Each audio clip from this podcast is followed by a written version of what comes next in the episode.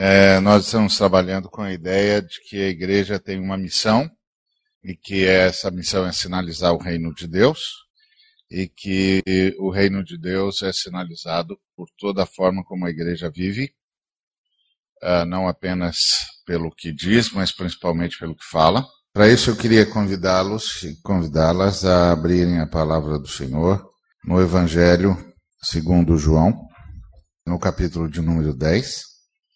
Nós vamos ler a partir do verso 1. Jesus disse: Eu afirmo a vocês que isto é verdade. Quem não entra no curral das ovelhas pela porta, mas pula o muro, é um ladrão e bandido. Mas quem entra pela porta é pastor do rebanho. O porteiro abre a porta para ele.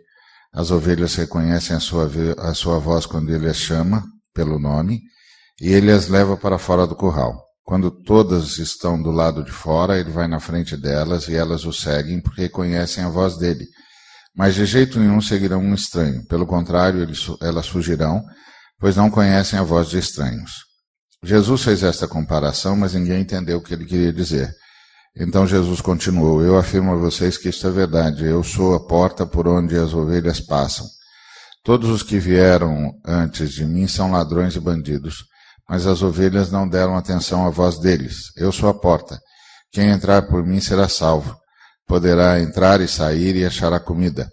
O ladrão só vem para roubar, matar e destruir, mas eu vim para que as ovelhas tenham vida e tenham uma vida completa. Eu sou o bom pastor, o bom pastor dá a vida pelas ovelhas. Um empregado trabalha somente por dinheiro, ele não é pastor e as ovelhas não são dele. Por isso, quando vê um lobo chegando, ele abandona as ovelhas e foge. Então o lobo ataca e espalha as ovelhas. O empregado foge porque trabalha somente por dinheiro e não se importa com as ovelhas. Eu sou o bom pastor. Assim como o Pai me conhece, eu conheço o Pai, assim também conheço as minhas ovelhas e elas me conhecem. E eu estou pronto a morrer por elas. Tenho outras ovelhas que não estão neste curral, eu preciso trazer essas também. Elas ouvirão a minha voz então elas se tornarão um só rebanho com um só pastor. Vamos orar?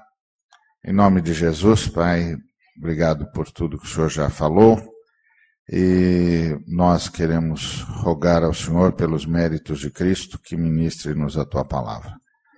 Nós não estamos pedindo por mérito nenhum nosso, nem porque nós queremos ouvir a tua palavra, nem porque precisamos da tua palavra, nós estamos pedindo por causa do sacrifício de Jesus Cristo, que é o único modo por meio do qual nos atrevemos a chegar na tua santa presença e é o único motivo pelo qual nos atrevemos a pedir-te qualquer coisa. Pedimos-te por causa do sacrifício do Cordeiro. Nós só podemos te oferecer o que o Senhor mesmo nos ofereceu, o teu Cordeiro que tira o pecado do mundo. Então, em nome do teu Cordeiro, teu Filho, nosso Senhor, que morreu e que com sua ressurreição inaugurou uma nova criação em nós. Nós imploramos, fala conosco, manifesta a tua vontade, revela-te ainda mais a tua igreja, honra o teu nome, santifica o teu nome, em nome de Cristo Jesus. Amém. Jesus, é, como disse o apóstolo João, conta uma história e ninguém entende o que ele está falando.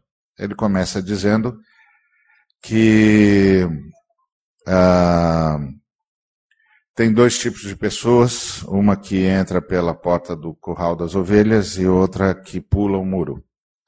O que pula o muro é bandido, é ladrão, ele não não tem autoridade para mexer com as ovelhas, não tem autoridade para interagir com as ovelhas, mas ele é ladrão.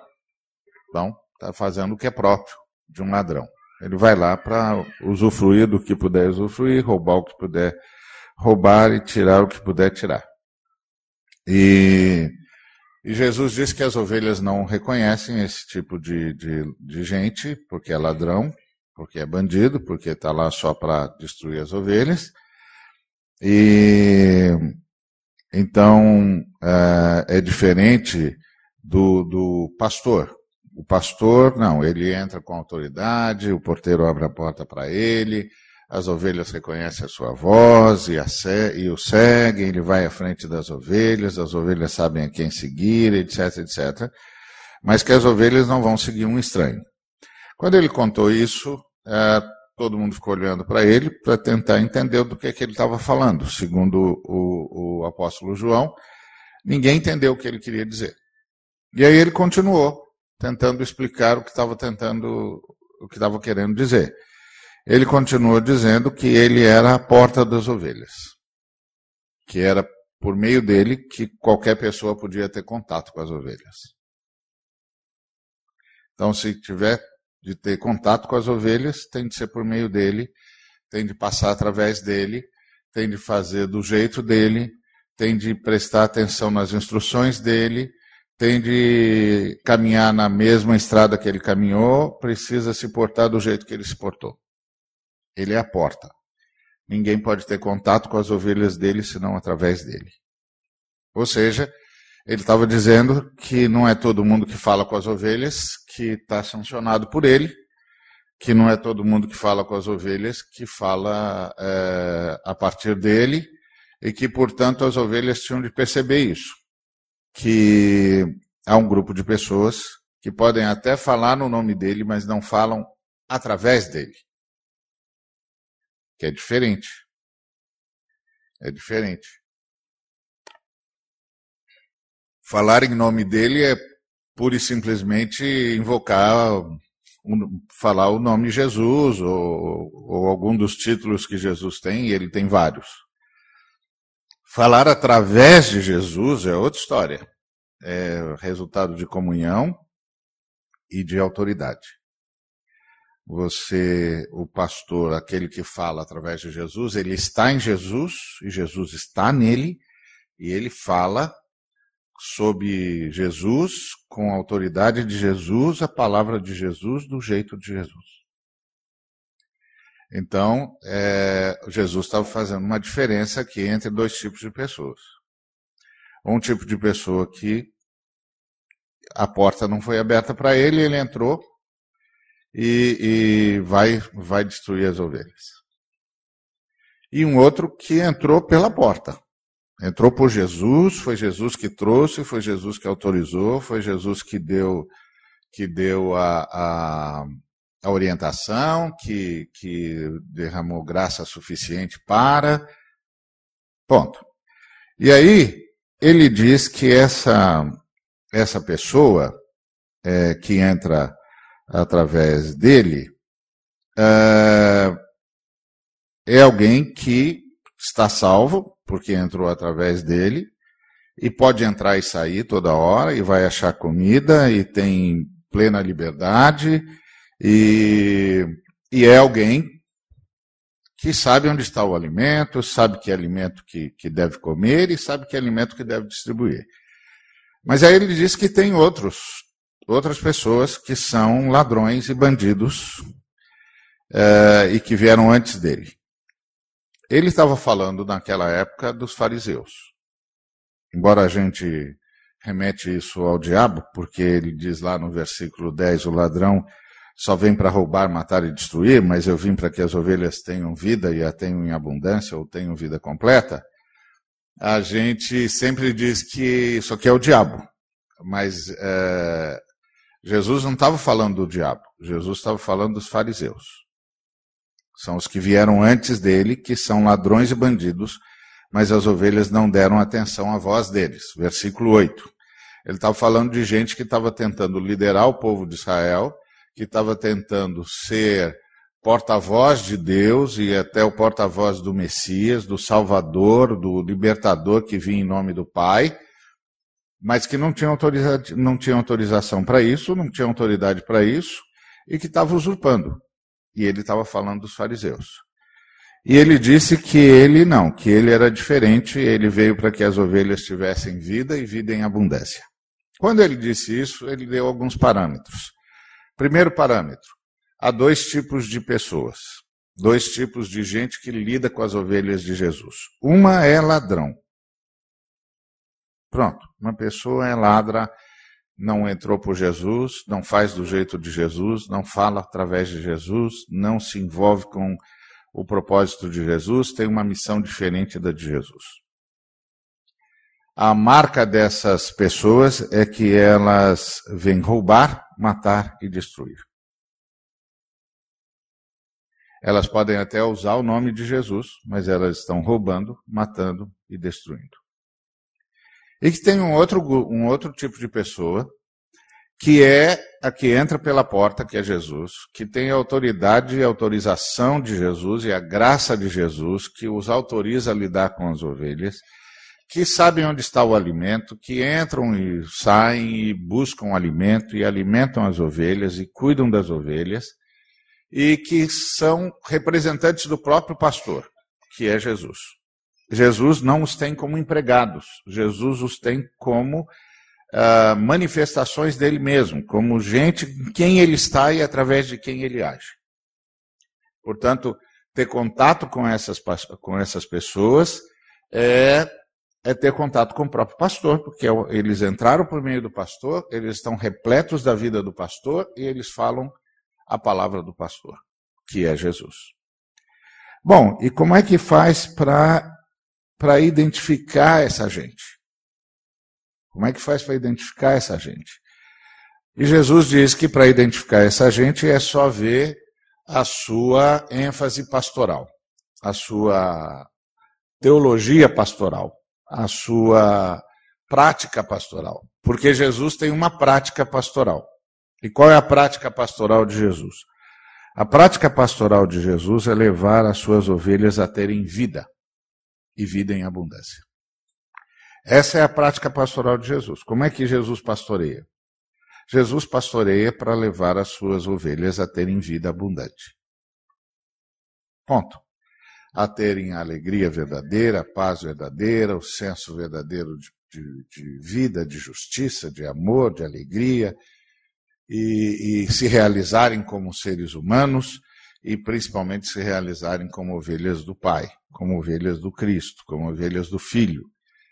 Então, é, você sabe que está de, de frente com o pastor, que está é, ouvindo o pastor, de que é Jesus, se o que você está ouvindo está produzindo vida, está produzindo fé, está produzindo amor, está produzindo dedicação a Jesus, está produzindo compreensão do que é salvação, compreensão do que é a vida cristã, compreensão da, da bênção que você tem em si, da bênção que você pode ser para o outro. Se você está indo para um caminho diferente desse, então você não está diante de um pastor, você está diante de um ladrão. E aí, como é que você reconhece o ladrão? É o ladrão ele, ele quer ganhos pessoais, né? Você já viu algum ladrão que, que com exceção do Robin Hood, que ninguém sabe se existiu, é, que vá roubar para que, que não seja para ganhos pessoais? Não tem isso, né? Isso só na história da Inglaterra, o Robert de Locksley, olhe lá. Está mais para lenda do que para para verdade. Então, normalmente o ladrão faz o que lhe é próprio, ele vai buscar os benefícios próprios. Então, a primeira coisa que você precisa saber se está diante de um ladrão ou se está diante de um pastor é se o camarada está buscando benefícios próprios. Se ele está buscando benefícios próprios, se ele está começando a ficar cada vez mais rico às custas de cada vez mais ovelhas que cada vez mais bancam a, a volúpia pessoal dele, você pode ter certeza que está diante do ladrão. Ele não entrou pela porta. Ele entrou pelo muro, ele pulou o muro. E ele veio ficar rico. Ele veio cuidar de si. E a forma como ele faz para que a, as ovelhas do Cristo é, façam dele um ladrão bem sucedido é transformar as ovelhas do Cristo em ladras também. E ele faz isso com maestria, porque ele começa a pregar para as ovelhas do Cristo que o Cristo tem um débito com as ovelhas dele. E que as ovelhas do Cristo estão, precisando receber o que merecem, porque o Cristo tem de dar para elas o que elas merecem, e elas merecem o que elas acham que precisam. Então, o Cristo tem de dar carro novo, tem de dar melhor salário, tem de dar saúde plena, não pode ter nenhum probleminha, não pode ter doença, não pode ter gripe, resfriado, então nem pensar, porque todo vírus é, é, é o diabo, dengue é o diabo, não pode, é o diabo não toca nos filhos de Deus, logo filho de Deus não tem dengue e por aí vai. Então, você você vai lá para o ladrão, o ladrão ficar dizendo que Deus está devendo para você, que Jesus está devendo para você. E, e você fica o tempo todo é, reivindicando de Jesus. Eu quero mais, eu preciso de mais, eu quero mais, eu quero mais, eu quero mais. E só que o ladrão diz assim: Som, você, se você quiser mais, você tem de pagar. Você tem de pagar.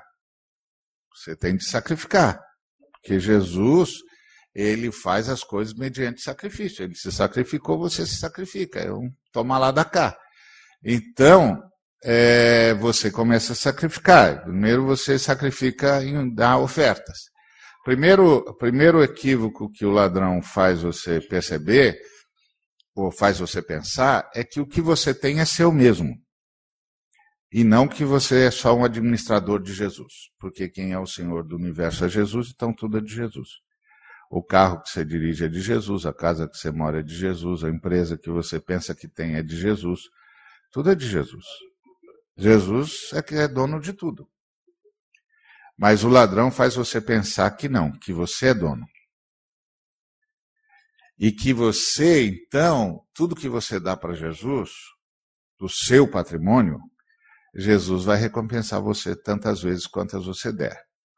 Aí você vai ser instado a dar para Jesus o máximo que você puder dar, no máximo de sacrifício que você puder fazer, porque Jesus vai dar para você cem vezes mais, mil vezes mais, vai tirar você da, da crise econômica, vai fazer você escapar da crise capitalista, uma série de coisas.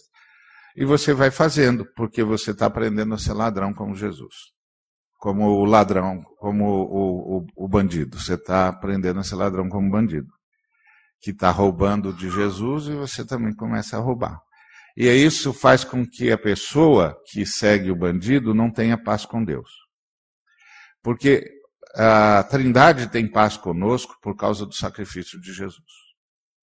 Por causa do sacrifício de Jesus, a Trindade, o Pai, Filho e Espírito Santo não tem mais nada contra mim nem contra você. Tudo está pago. Você só tem de se arrepender. Está tudo pago. Não tem que fazer mais nada para pagar coisa nenhuma. Está tudo pago. Tudo foi pago na cruz do Calvário. E a ressurreição é a certeza de que o sacrifício foi recebido, aceito, que satisfez a justiça de Deus e que agora, a partir de agora, vem aí uma nova criação, que começa com a gente nascendo de novo. A gente nasce de novo pelo poder da ressurreição. Aquele que é, nos deu o seu filho para nos resgatar, nos salvou com o sacrifício, nos resgatou com sacrifício e nos salva com a vida de Cristo. Então a vida de Cristo agora está em nós, então nós nascemos de novo, começa uma nova criação. A, a, a morte acabou, perdeu o poder. Já era, a morte já era, a morte morreu. Agora o que reina é a ressurreição. Então, é, mas, então o Pai tem está em paz comigo, está em paz com você, o sacrifício de Cristo resolveu tudo, não tem nada mais contra você.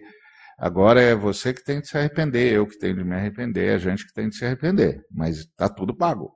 A gente não tem de pagar nada, porque nem dá para a gente pagar. Tá certo? Agora, quando é que a gente tem paz com Deus? Quando é que a gente tem paz com Jesus? Quando a gente chega à conclusão que Deus não deve nada para a gente que ele já deu tudo o que tinha de dar. Mas isso não aparece nas nossas orações. Porque as nossas orações são cada vez menos orações de gratidão e cada vez mais petitórios. Petições infindáveis. E sempre voltadas para o nosso umbigo. E sempre dizendo para o pai: Pai, por que, que você ainda não fez? Pai, por que, que você ainda não me abençoou? Pai, por que, que eu ainda não tenho um carro que eu acho que devo ter? Pai, por que eu ainda não tenho o salário que eu acho que devo ter? Pai, por que, que eu ainda não tenho o cargo que eu acho que eu devo ter? Pai, por que, que eu ainda estou tolerando aquele chefe ruinzinho? Se eu sou melhor do que ele, eu devia estar no lugar dele. E o Senhor devia mandá-lo para o inferno, porque ele já está no inferno mesmo. Ele é ímpio. Ele é ímpio. Do ímpio para mim, Pai. Eu sou teu filho, ele não é nada. Isso é agir como bandido. Isso é pensar como bandido. Uma igreja que pensa assim nunca vai sinalizar o reino de Deus. Nunca vai sinalizar o reino de Deus. Porque tudo que vai sinalizar é coisa de bandido. E uma igreja que pensa assim não vai ter ética. Porque tudo vale para mim. Eu sou filho de Deus, então para mim tudo. Para o ímpio nada. Eu me lembro que uma vez nós tivemos um carro lá em casa era uma Brasília. Era uma, uma BMW, uma Brasília muito velha. E então ela foi roubada. Ela foi roubada. É, naquela época, não sei porquê, eles roubavam Brasília. E roubaram a Brasília. É, roubaram a Brasília. Eu fiquei cinco anos sem ver outro carro por causa disso, porque não tinha seguro, não tinha nada e tal. Mas aí eu me lembro que a gente pegou carona com uma irmã que tinha um carro importado, é, numa época em que pouca gente tinha carro importado, ela tinha um Mitsubishi poderoso. E aí ela falou assim: vocês já mandaram o Satanás devolver o, o carro, um carro sete vezes melhor do que ele roubou? Aí nós dissemos, minha senhora, a gente só fala com Deus.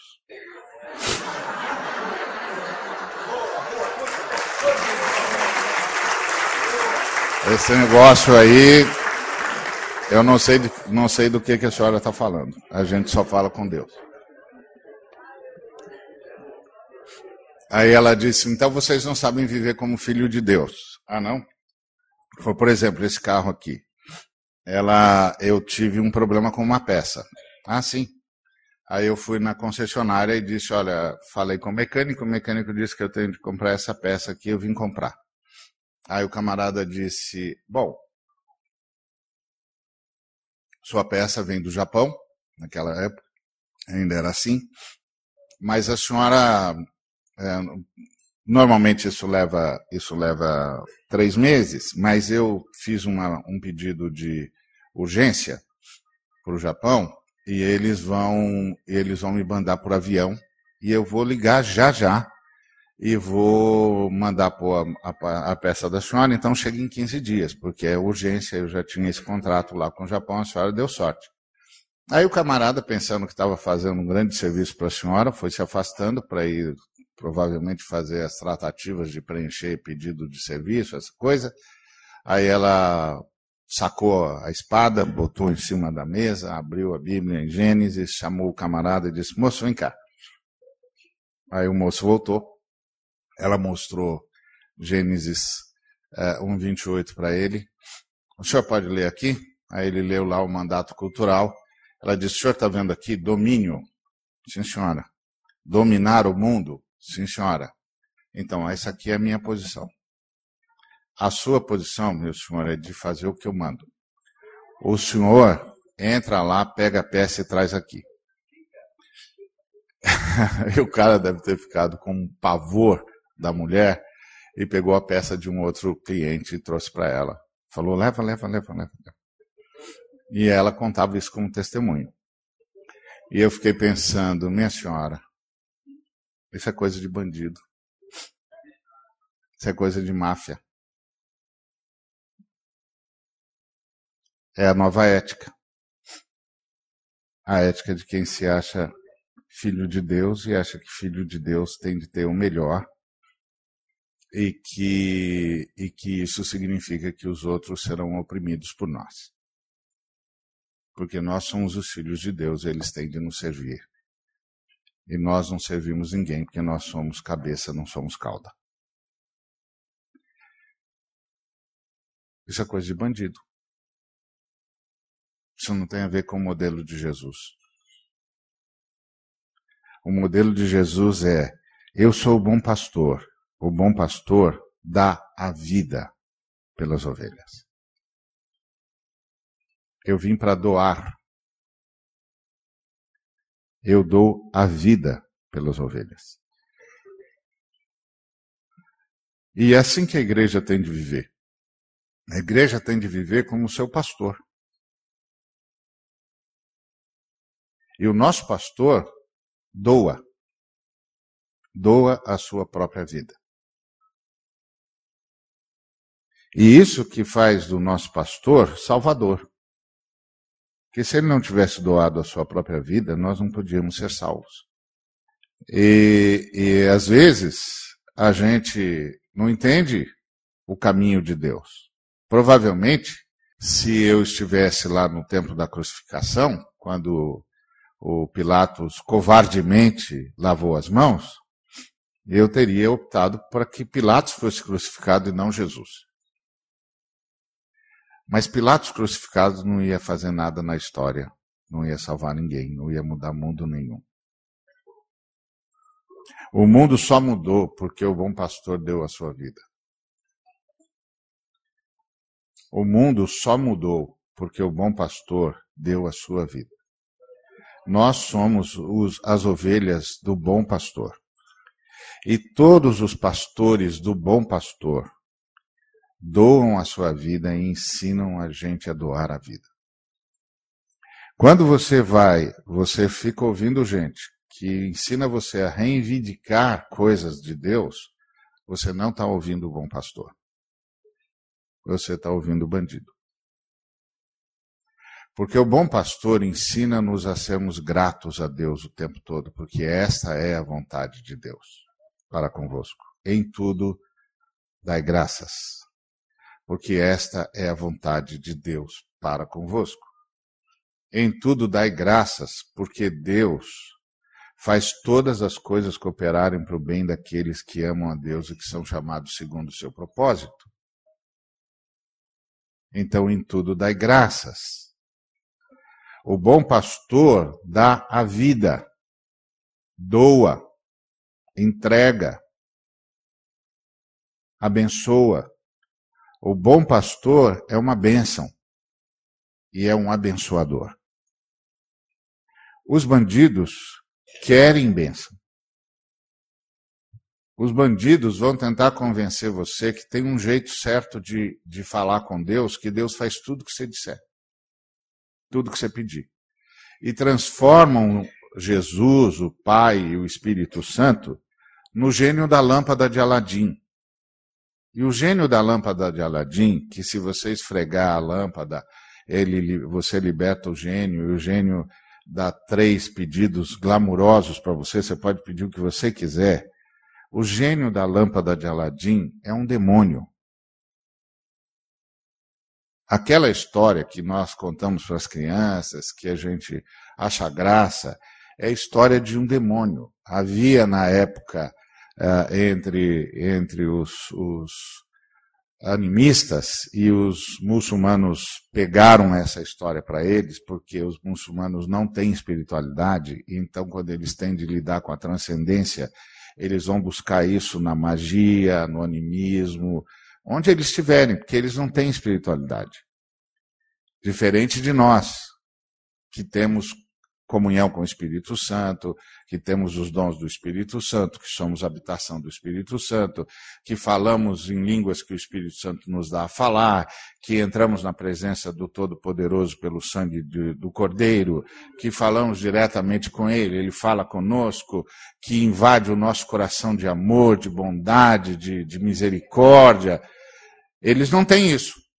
Porque eles têm um Deus distante a quem você ora cinco vezes por dia e seja o que ele quiser. Ele pode te salvar, pode não te salvar.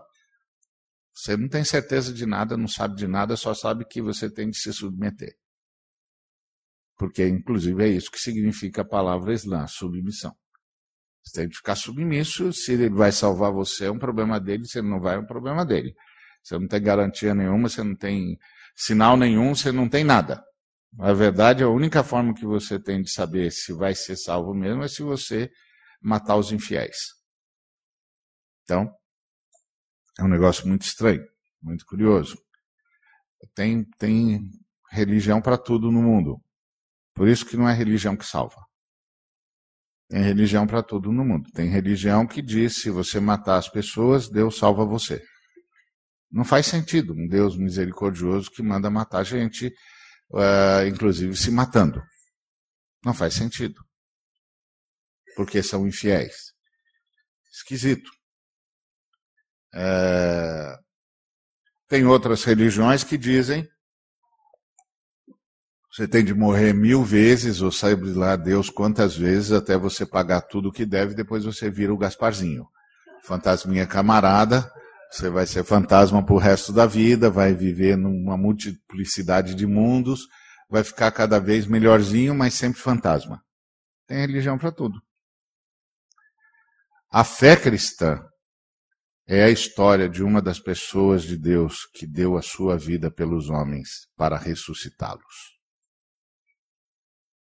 Não para que eles pagassem isso e aquilo, não para que eles saíssem matando, seja lá quem fosse, mas para ressuscitá-los, para lhes dar vida e vida em abundância, para fazer deles gente como gente deve ser, para transformá-los à imagem e semelhança de Jesus, porque em Jesus a gente vê o Pai como é e o ser humano como deve ser. É outra história. É outra história. Nós não ficamos mandando gente fazer nada. Porque a fé cristã é subir uma escada rolante. Não é você que sobe a escada, é a escada que sobe você. A conversão põe você lá numa posição de dependência do Espírito Santo e o Espírito Santo faz tudo.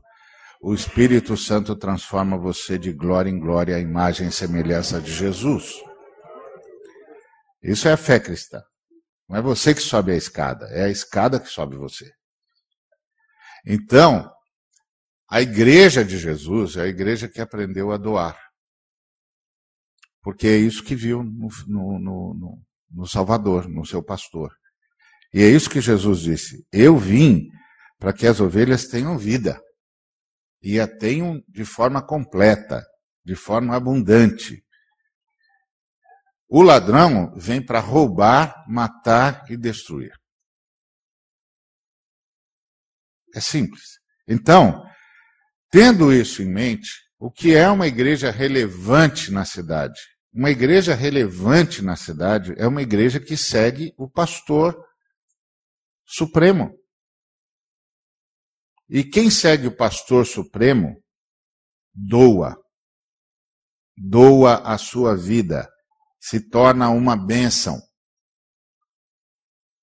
para de pedir e começa a oferecer. Muda. Aquele que segue o bom pastor que é Jesus, começa a dizer o que, que eu posso fazer por você, no que, que eu posso ser útil, como eu posso abençoar você. É por isso que, que entre as famílias dos seguidores do, do bom pastor não tem crise, porque todo mundo está se servindo. Só tem crise onde todo mundo está sugando todo mundo. Aí chega uma hora que um cara cansa de ser sugado porque é, não consegue sugar também. Às vezes é o pai, às vezes é o filho, às vezes é, o, é, é, é a filha, às vezes é a esposa, a mãe. Uma hora cansa e diz: ah, vou embora, vou embora, vou embora, vou embora. Vou embora porque eu só, só sou sugado e não sugo e não é, esse negócio aqui está difícil. Você rouba um dia, eu roubo outro, ora. Mas você nunca vai conhecer um ladrão que diz, ok, hoje eu roubo, amanhã eu roubo, roubo você. Isso não existe. Entre bandidos não tem essa ética, não.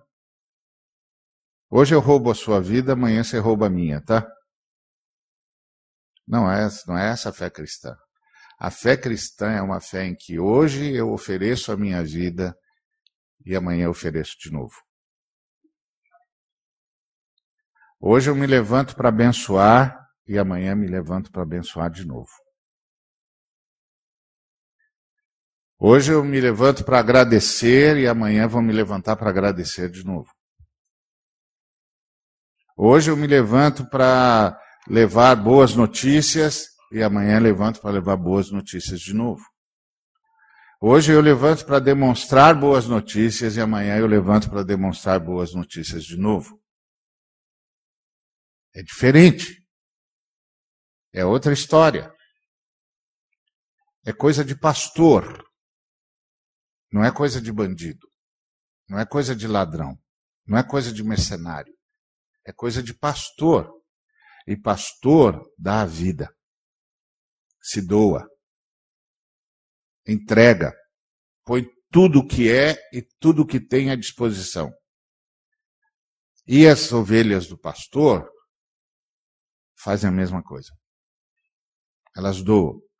Elas põem tudo o que são e tudo o que têm à disposição. Por isso que os mansos, os que são os, os benfeitores, os que são os doadores, os que são os que abençoam, é que vão herdar a terra. Porque se os mansos herdarem a terra, como os mansos são aqueles que abençoam, que se doam, que se entregam, que se veem como abençoadores, como servos, se eles herdarem a terra, vai ter terra para todo mundo porque eles são aqueles que oram o pão nosso de cada dia. E quem ora o pão nosso de cada dia se oferece para ser a padaria de Deus, para ser aquele por meio de quem Deus vai abençoar todo mundo. Então vai ter pão para todo mundo, porque eles são mansos, eles vão doar tudo o que receberem. Porque eles nunca acham que estão recebendo para si, eles sabem que estão recebendo para toda a humanidade. Eles se sentem servos da humanidade. E sabe por que, que eles são assim? Porque é assim que eles viram Jesus.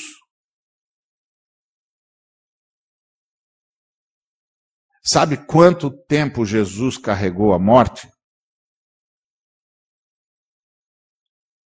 Basta você pensar quanto tempo levou desde antes da, da criação do mundo até o Calvário. Quanto tempo levou? Ninguém sabe um milênio, dois, seis, dez milênios, vinte milênios, ninguém sabe. Portanto, durante todo esse tempo, o Deus Filho carregou em si a morte. Porque é, 1 de Pedro, capítulo 1, a partir do versículo 18, diz o seguinte: Não foi com, com prata ou ouro ou com coisas corruptíveis que fostes resgatados do vão procedimento que vos legaram vossos pais. Mas pelo sangue sem mácula, como de cordeiro, o sangue de Cristo, conhecido com efeito, conhecido e funcionando, conhecido e sendo eficaz desde antes da fundação do mundo, porém manifestado nos últimos tempos por amor de vós. Sabe o que, isso significa? que desde antes da criação do mundo o Deus Filho está carregando em si a morte. Que tudo que foi criado no universo foi criado sob o signo da morte do Cordeiro. Por isso que todas as coisas foram criadas nele, por ele e para ele, e sem ele nada do que foi feito se fez. Tudo foi feito em cima da morte do Cordeiro. Porque uma vez uma senhora me perguntou com muita propriedade. Ela disse: Pastor, vocês cristãos dizem que Deus é santo, né? Sim, senhora. Está escrito lá, Pedro disse lá no capítulo 1 dele: Sede santos, porque eu sou santo. Muito bem. Vocês dizem que nós todos somos pecadores, né? Sim, senhora. O apóstolo Paulo ensinou: todos pecaram e carecem da glória de Deus. E vocês dizem que todas as coisas que existem, existem em Deus, né? Sim, senhora, que está escrito, uh, em Deus nós vivemos, nos movemos e existimos. Paulo, Paulo disse isso lá em Atos 14. Sim, senhora. Ela disse, então nós somos pecadores? Sim, senhora. Nós existimos em Deus? Sim, senhora. E Deus é santo? Sim, senhora. Aí ela disse: Então, pastor, me diz, como é que vocês cristãos explicam que um Deus santo carrega pecadores nele? Eu disse: Boa pergunta, minha senhora. A senhora já viu alguém transplantado? Ela disse: Sim. Que tipo de transplante que a senhora viu? Ah, do coração.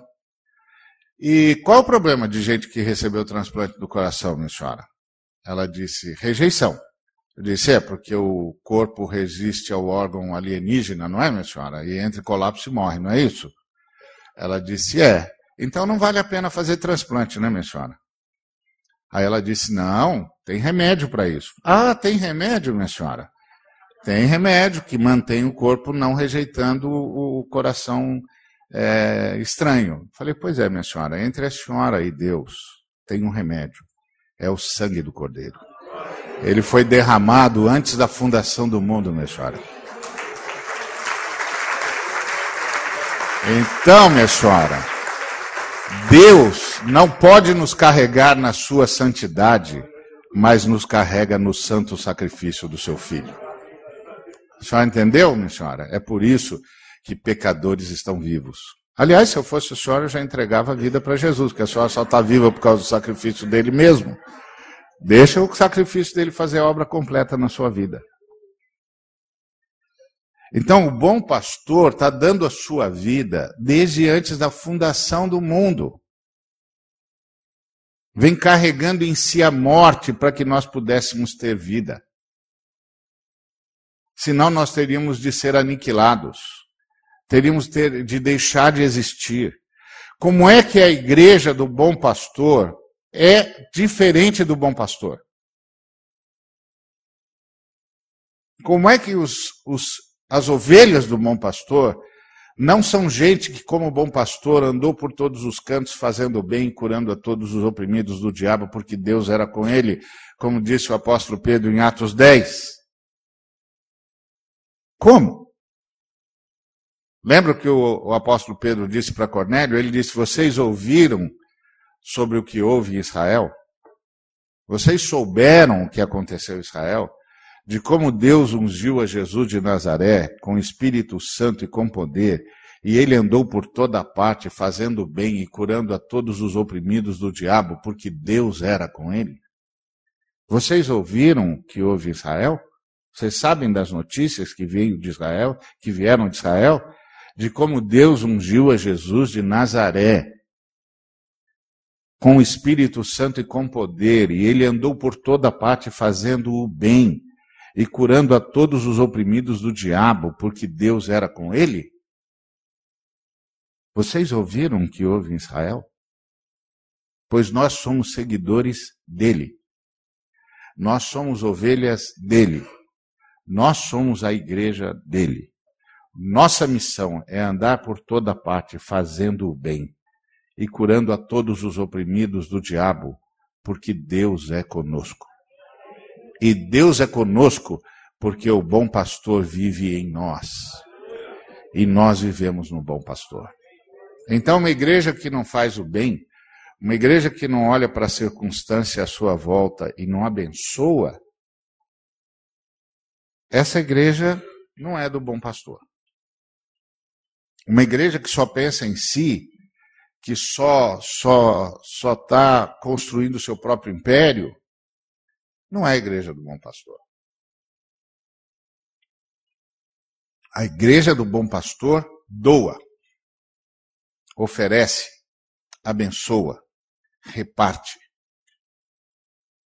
Porque nós sabemos o que Deus faz. Deus está pronto para multiplicar tudo que a gente estiver pronto para repartir. Mas não multiplicar para nós, multiplicar para abençoar o máximo de pessoas possível. Então a lógica de Jesus Cristo é assim: você diz para ele, Jesus, só tem cinco pães e dois peixes, não dá para fazer nada. Aí Jesus diz: traz aqui para mim. Tá, tá aqui, cinco pães e dois peixes, pronto.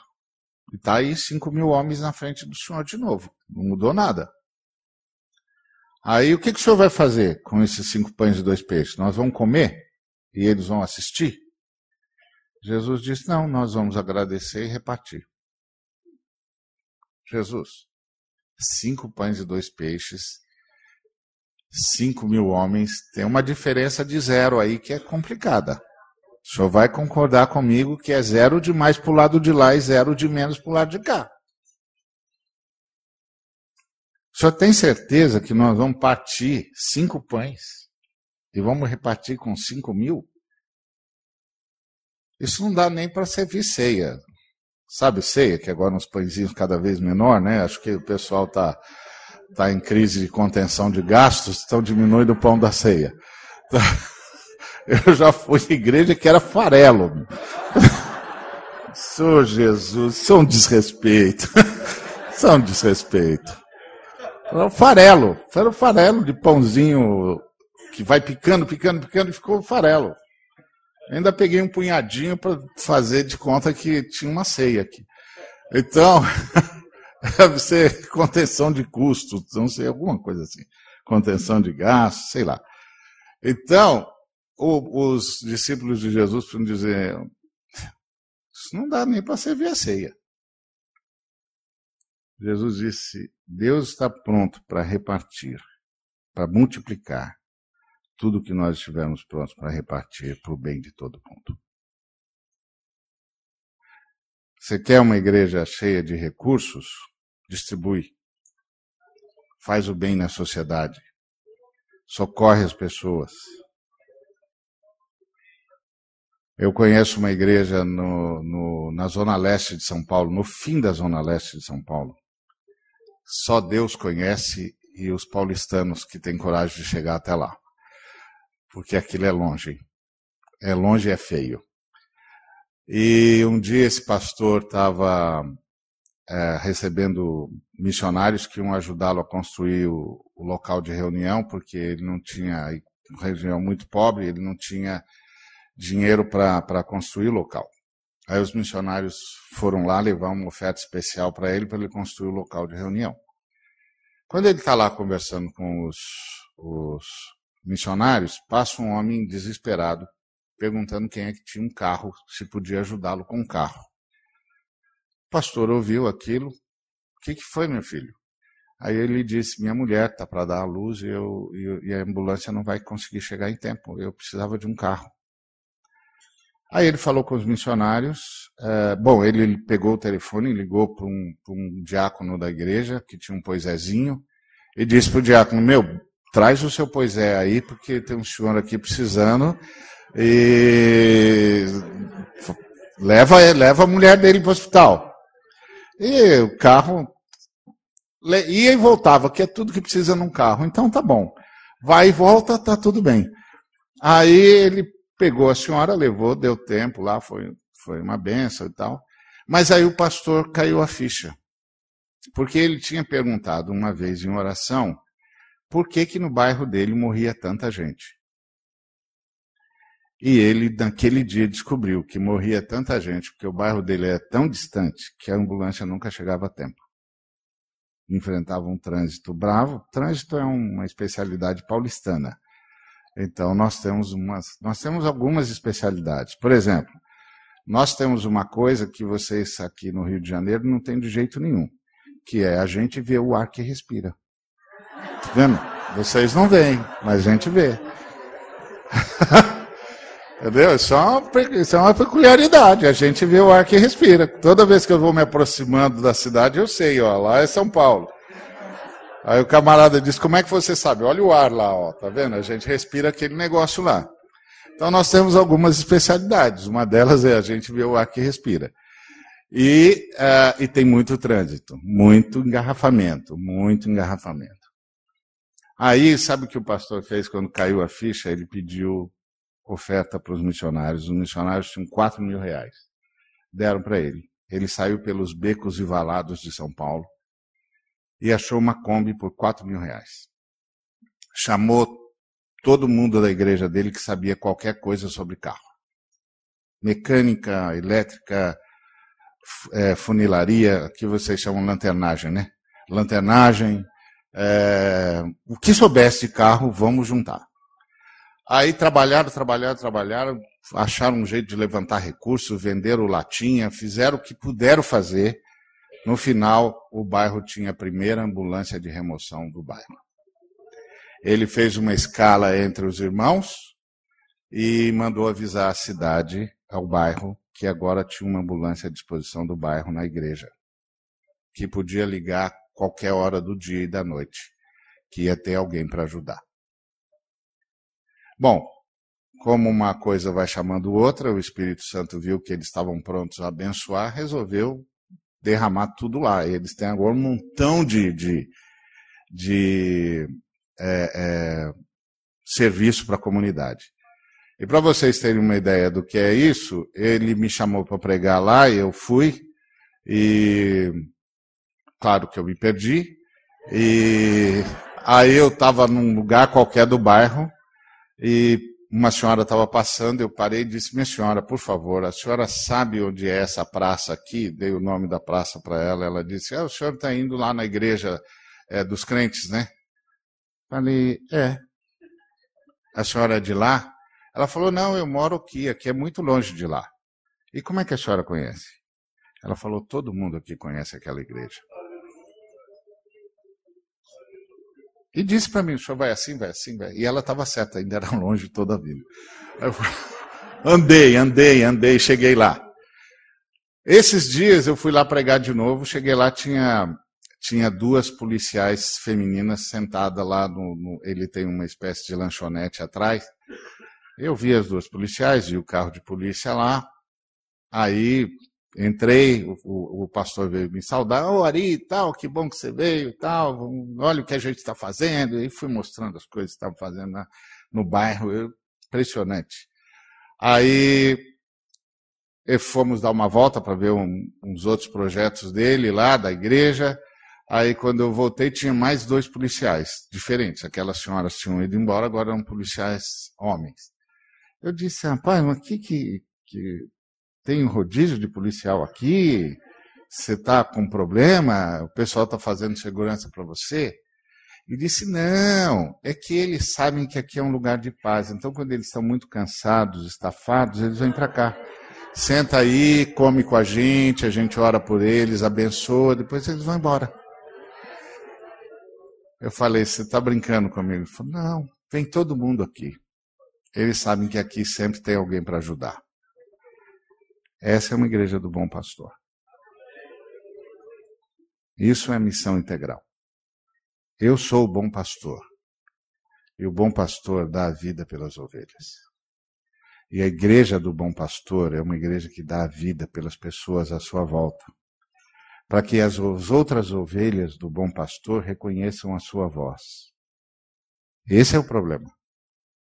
Esses dias eu tenho ouvido cada vez mais pessoas dizerem: E aí, Ari, o que, que você acha que está acontecendo no Brasil? Essa igreja que cresce e tal.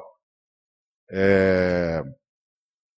Você acha que a igreja de Jesus está crescendo? Eu falei, não sei, né, meu? A igreja de Jesus só Jesus conhece.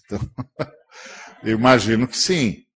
Aí ele disse: Então, então você acha que pode estar havendo conversão nesse, nessa movimentação toda? Eu falei, ah, acho que sim, claro. Aí ele me disse: E por que que, que você acha que está com tanta dificuldade? Eu falei: Porque os pastores se esconderam em casa e os ladrões estão falando em nome de Jesus. E aí, como os pastores não aparecem, as igrejas do bom pastor não aparecem, não estão na cidade, a cidade não as vê, não, é, não são abençoadas pela igreja do bom pastor, a igreja do bom pastor não está fazendo nada pela cidade, então não está levando a voz do bom pastor. Então, mesmo as ovelhas do bom pastor que gostariam de ouvir a voz dele, não tem como ouvir. Porque a voz não chega. A voz não chega. A voz não chega porque as ovelhas do bom pastor não saem mais para abençoar. Elas também estão aprendendo a pedir, pedir, pedir, pedir. Então elas não doam mais.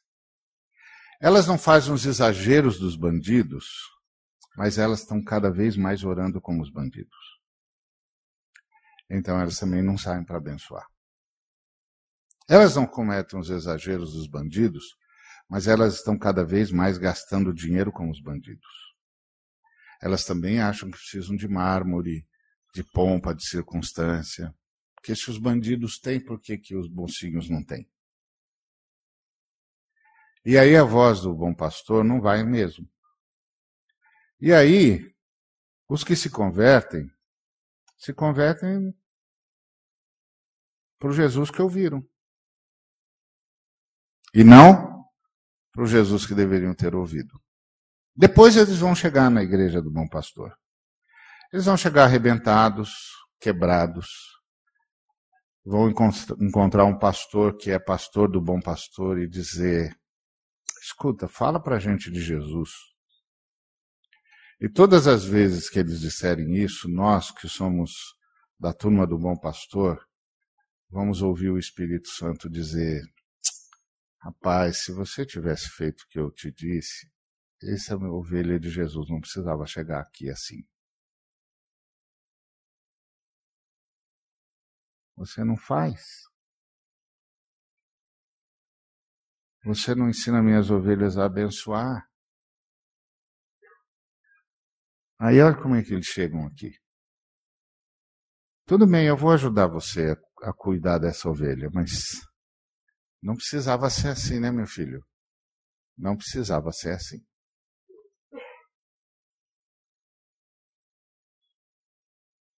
Será que nós estamos entendendo o que está acontecendo no Brasil? Será que a graça do Senhor me permitiu ser claro o suficiente para eu e você entendermos que se nós não sairmos através das nossas boas obras e através das nossas boas palavras, fazendo a voz do bom pastor de fato chegar a essa nação. A única opção que vai sobrar para essa nação é ouvir o nome de Jesus por boca dos bandidos. E depois, meu irmão, não adianta reclamar. A gente não foi. Eles foram. A gente não abençoou. Eles roubaram. A gente não se doou, eles tomaram.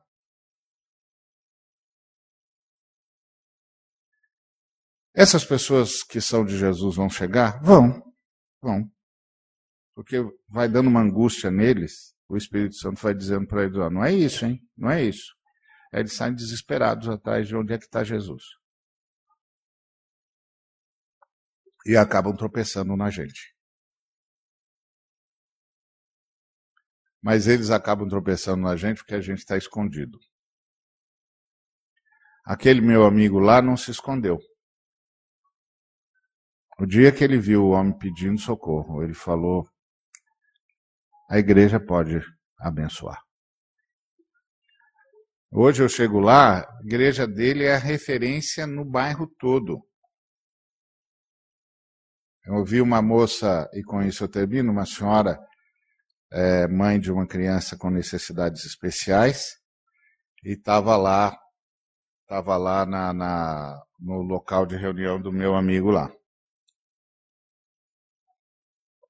Aí ela estava dando o testemunho dela e dizendo que ela estava ouvindo de Jesus, ela estava muito interessada no Evangelho, que ela até ia começar a estudar a Bíblia para entender mais a fé cristã e tal mas que ela já era muito abençoada porque, por aquela igreja, porque ela tem um filho com necessidades especiais e não tinha nenhum lugar onde ela pudesse levar o filho. Mas a igreja começou um programa para crianças especiais. Criança especial é um negócio bravo, não dá dízimo, entendeu? Só dá trabalho. Geralmente, se está precisando da igreja é porque é de família pobre Horrível, né? Não. É assim que o bom pastor aparece. Maravilhoso. É uma oportunidade maravilhosa das pessoas entenderem quem é o bom pastor nessa história. Aí aquela senhora estava pronta para receber o evangelho, porque qualquer um daquela comunidade que dissesse para ela: Ah, minha senhora, eu queria falar sobre Jesus com a senhora, ela para para ouvir. Claro. Você é daquela igreja onde eu levo meu filho e ele é muito bem tratado? Tem uma outra igreja uh, de um outro amigo meu que abriu um espaço porque a escola para crianças especiais da prefeitura estava construindo, não tinha onde pôr as crianças. Aí a igreja disse: não, pode trazer para cá, pode dar aula aqui, fica à vontade, a gente tem muito espaço. Quando chegou o fim da, da, da construção lá da escola da prefeitura e tal, e a prefeitura chamou as mães para levar os filhos de volta para a escola da prefeitura, as mães disseram: não, nós não vamos não. Vocês não tratam os nossos filhos como a igreja trata. Você não sabe o que eles fazem pelos nossos filhos. Os nossos filhos não querem ir, nós não vamos. Vocês vão dar um jeito. Eu não sei o que vocês vão fazer, mas nós vamos ficar com os crentes, porque eles amam os nossos filhos. Isso é a teologia pastoral de Jesus. Eu sou o bom pastor. Eu vim para que vocês tenham vida. Nós somos a igreja do bom pastor. Nós estamos aqui para espalhar vida e vida em abundância. Que Deus nos abençoe.